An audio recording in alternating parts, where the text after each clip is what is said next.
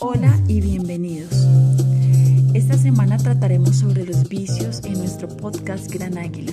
Soy Lorena Sterling y nuestro propósito es ayudarte a formar principios inquebrantables en tu vida, porque si hay principios, hay carácter.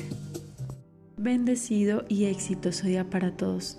Gracias por estar conectados en este tercer episodio de podcast eh, tratando el tema libres de ataduras. Para esto quiero empezar con un hermoso y poderoso versículo basado en 1 Corintios capítulo 10 versículo 13 que dice, ustedes no han sufrido ninguna tentación que no sea común al género humano pero Dios es fiel y no permitirá que ustedes sean tentados más allá de lo que pueden aguantar. Más bien, cuando llegue la tentación, Él les dará también una salida a fin de que puedan resistir. Qué poderoso es esto porque en términos generales entendemos que un vicio es toda práctica, conducta o hábito que, que se considera una falta, un defecto, una enfermedad o un mal hábito.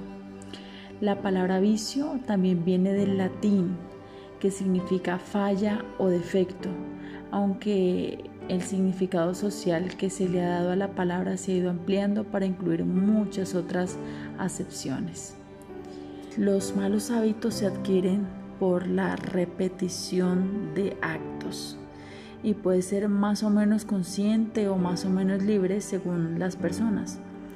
Los vicios pueden ser tantos cuantos sean los actos malos, es decir, pueden ser tantos como por ejemplo mentir, robar, desobedecer, fumar, gritar, mantenerse siempre irónico, eh, todo el tiempo hablar mal, chismear, murmurar. Todos estos se convierten en malos hábitos siempre y cuando los hagamos con acciones repetitivas. Hay una palabra tremenda que me encanta porque la palabra de o el versículo para hablar sobre este tema en este día es Juan 8, 31, 32 y dice Jesús se dirigió entonces a los judíos que habían creído en él y les dijo, si se mantienen fieles a mis enseñanzas serán realmente mis discípulos y conocerán la verdad y la verdad los hará libres.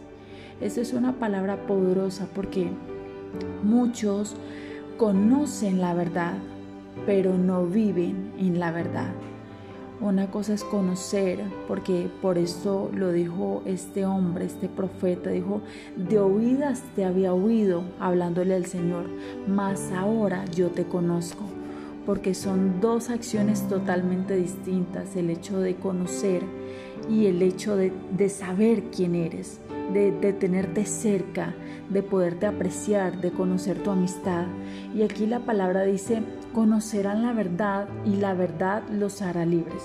Nadie quien no conoce la verdad, nadie quien se aparta de ella, no hay nadie que pueda permanecer o seguir permaneciendo en libertad.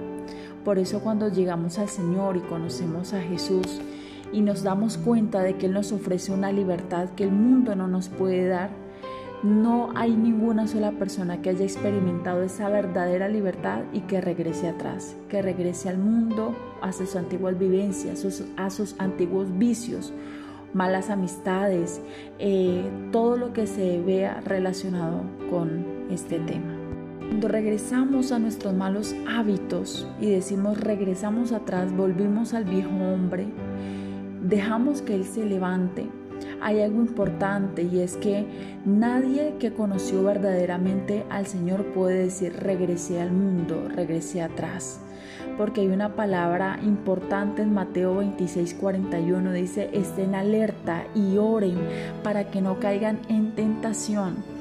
El espíritu está dispuesto, pero el cuerpo es débil nos damos cuenta de que si nosotros abandonamos la oración, abandonamos el tiempo con Dios, abandonamos nuestra relación estrecha, cercana, íntima, de ser amigos de Jesús, de ser hijos de Dios, nos damos cuenta de que si abandonamos esa estrecha relación con Él, le estamos dando un gran espacio a la cabida del enemigo y por supuesto a nuestra caída como hijos de Dios. Porque la palabra dice que estemos alertas y que oremos para que no caigamos en tentación.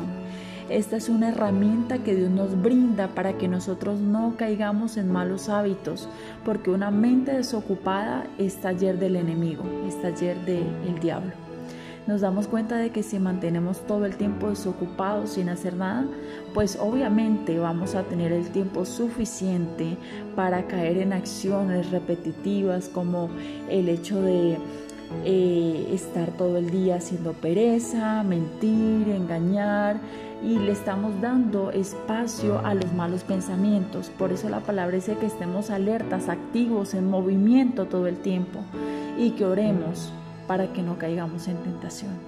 Porque el espíritu, nuestro espíritu siempre quiere hacer lo correcto, pero nuestro cuerpo es débil. El apóstol dijo, siempre que quiero hacer lo correcto, no lo termino haciendo, porque el mal que no quiero es lo que termino yo haciendo entonces nuestro espíritu siempre estará dispuesto a la palabra, a la verdad, a conocer al Señor. Pero nosotros somos quienes dominamos nuestro cuerpo, nuestra carne.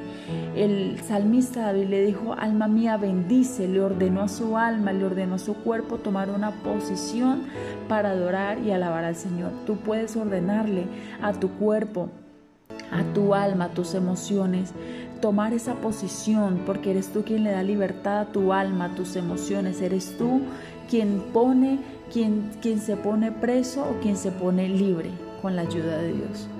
Déjame decirte en este día que tú puedes salir de cualquier vicio que hayas ganado de forma incorrecta, cualquier vicio que se haya puesto sobre tu vida, mentir, engañar, murmurar, algo que se haya vuelto repetitivo en tu vida y tú quieras decir, Señor, yo no era así, pero quiero ser libre. Porque la palabra dice que tenemos que estar, dice la palabra que tenemos que estar siempre correctos, derechos, rectos delante de Dios, porque hemos conocido la verdad. Y si hemos conocido la verdad, Juan 8:31 dice que esta nos hará realmente libres. Mil gracias por haber estado con nosotros conectados en este nuevo episodio. Comparte este podcast con alguien y bendice su vida. Nos vemos mañana. Éxitos y buen día.